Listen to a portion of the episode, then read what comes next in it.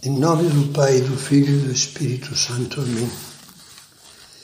Vinde, Espírito Santo, enchei os corações dos vossos fiéis e acendei neles o fogo do vosso amor. Enviai o vosso Espírito e tudo será criado, e renovareis a face da terra. Os evangelhos, evangelhos nos comovem todas as vezes que relatam confidências de Jesus, ou seja, palavras que saem do seu coração. Vamos meditar agora numa, numa delas. Jesus tinha dado a 72 dos seus discípulos a missão de ir dois a dois, à frente dele, a toda cidade e lugar aonde ele próprio devia ir. Tinham que preparar a pregação de Jesus, anunciando que já havia chegado o reino de Deus. Passado um tempo, os setenta e dois voltaram, diz o Evangelho, com alegria, dizendo: Senhor, até os demônios se nos submetem em teu nome. Naquele momento, conta São Lucas, e é um comentário muito bonito, Jesus exultou de alegria sob a ação do Espírito Santo e disse: Eu te louvo, ó Pai, Senhor do céu e da terra porque ocultaste estas coisas aos sábios e entendidos e as revelaste aos pequeninos. Sim, Pai, porque assim foi do teu agrado.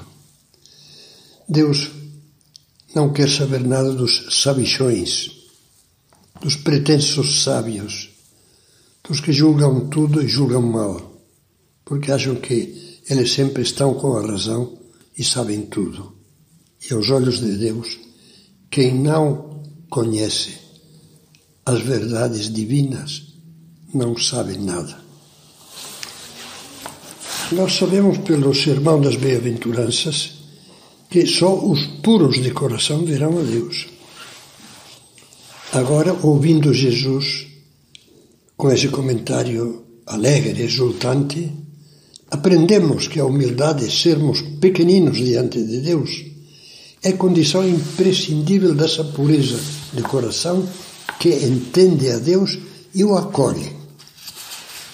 Como é fácil que o nosso coração envergue a máscara do orgulho e nos julguemos, como dizia, sábios, cultos, racionais e entendidos, e olhemos até com desprezo as palavras de Deus e os ensinamentos da Igreja Nada mais tolo que considerar-se sábio sem ter conhecido a fundo nem as principais noções da doutrina cristã.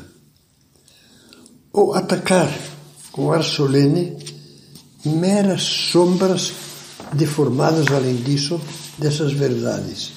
Uma espécie de neblinas de preconceitos que, que, que procedem das ideologias que não nos permitem enxergar a verdade autêntica, a verdade de Deus. Revelaste aos pequeninos. Poderia se traduzir também: revelaste, revelaste aos humildes, aos que não se querem divinizar a si mesmos e fazer Deus. Eu, Deus que sei, me basto a mim mesmo, sei tudo.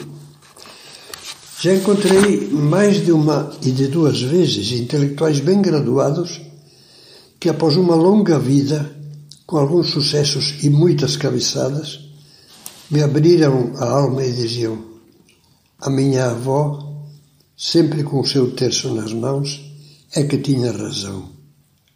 É bonito e doloroso ao mesmo tempo. Os pequeninos entendem, porque se deixam conduzir pelo Espírito Santo, que é, como diz a liturgia, luz dos corações. As almas simples, cheias de amor e bondade, sabem mais do que bastantes dos mais renomados teólogos inchados de autossuficiência. São José Maria dizia, e é o pensamento de toda a tradição da Igreja, dizia: há um saber ao qual só se chega com, só se chega com santidade. Quer dizer, as coisas de Deus só se entendem mesmo as coisas de Deus quando procuram viver-se. Quem procura vivê-las, incorporá-las à vida, torná-las vida própria, Aí sim, seus olhos se abrem e entendem. Vou, vou citar, agora literalmente, vou voltar à citação. Há um saber ao qual só se chega com santidade. E há almas obscuras, ignoradas, profundamente humildes, sacrificadas, santas, com um sentido sobrenatural maravilhoso, com uma visão das coisas de Deus maravilhosa. Todas as vidas dos santos, à medida que as vamos conhecendo, nos confirmam as palavras de Jesus e as revelaste aos pequeninos, aos que são humildes.